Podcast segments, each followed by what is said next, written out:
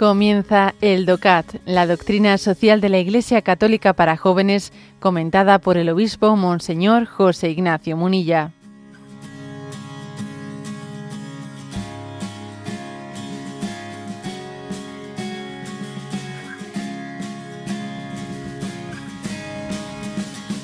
El punto 112 dice, ¿por qué quiere Dios que vivamos en familia? Y responde, Dios no quiere que el ser humano viva solo y por su cuenta y por su cuenta, sino que nos ha creado como seres sociales. Los hombres por naturaleza tienden a formar comunidades, familias.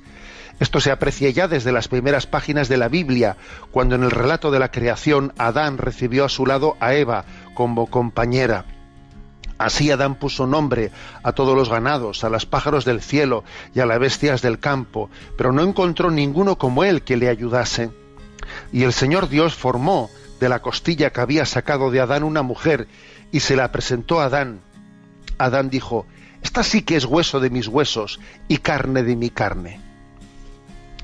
Bueno, por lo tanto, la, afirmación que, que, se hace aquí es la afirmación de decir, a ver, somos seres sociales. Dios nos ha creado así. Estamos creados a imagen y semejanza de Dios y no olvidemos que Dios es familia, Dios es Trinidad, siendo un único Dios. En, en Él existe esa comunidad intratrinitaria, Padre, Hijo y Espíritu Santo. Entonces, posiblemente, ¿no? Bueno, posiblemente no, así lo creemos. O sea, nuestro, nuestra vocación social también en parte viene de esa huella, de, esa de ese ser imagen y semejanza de un Dios que no es un Dios solitario, que es un Dios o sea, trinitario, ¿no? Y en el momento de la creación, de la creación del mundo que está narrada, ¿no? Pues en esas imágenes, eh, en esas imágenes tan elocuentes, sí, sí, simbólicas, metafóricas, sí, sí, pero muy elocuentes del libro del Génesis, se ve como que Adán no tiene capacidad, la creación es hermosísima, sí, sí, pero él no tiene capacidad de, de conformar un diálogo, un encuentro, una comunión con el resto de la naturaleza. Sí, Adán tiene una, una autoridad que incluso se traduce en poner el nombre al resto de las cosas. Ya, pero yo, ¿con quién me relaciono? ¿Con quién, con quién entro en comunión? ¿no? Y se ve solo, se siente solo en medio de toda esa creación. Bueno, pero ya tienes a los pájaros, ¿no? Sí, sí, nada, pero no.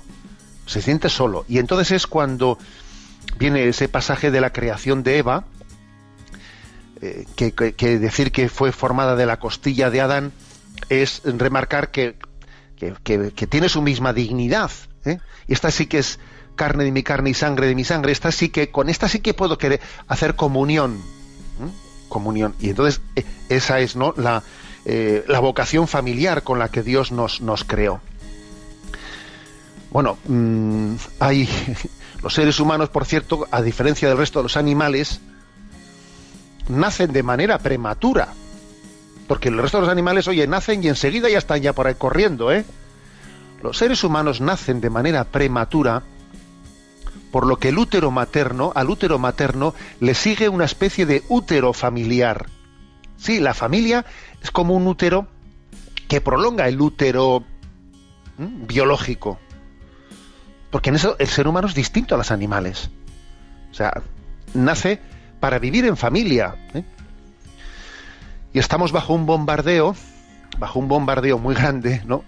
Del que somos conscientes de que esta sociedad nuestra, pues el materialismo, el pansexualismo, el hedonismo, intenta arrancarnos de la, familia para poder manipularnos más, ¿no? El bombardeo pansexualista y materialista, ¿no? de, de la sociedad es un instrumento para provocar la pérdida de la inocencia del vínculo familiar y para provocar el debilitamiento de nuestro vínculo con Dios. Que no nos quepa duda que esto es así. Se nos bombardea ¿eh? para intentar que perdamos ese vínculo familiar y, que se debilite nuestra unión con Dios, para así podernos manipular más fácilmente, ¿no? Pero sin embargo en nosotros ese instinto familiar es fortísimo. Incluso cuando van muriendo nuestros familiares, algo de nosotros va muriendo y va creciendo el deseo de volver a reunirnos con ellos, con los que amamos, en la contemplación de Dios al otro lado.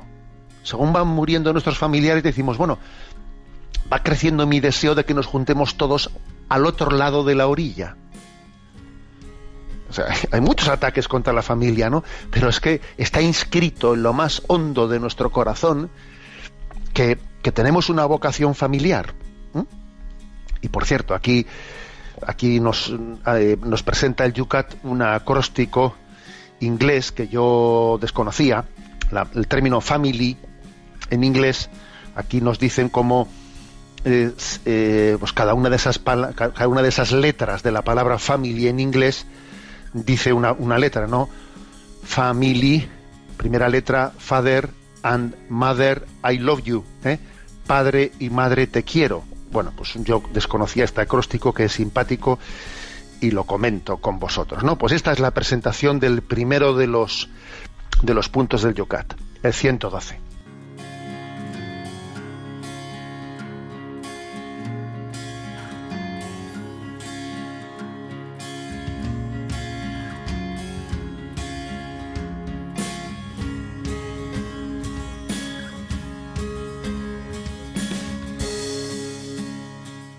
Has escuchado el DOCAT, la doctrina social de la Iglesia Católica para jóvenes, comentada por el obispo Monseñor José Ignacio Munilla. Encuentra todos los audios en radiomaria.es.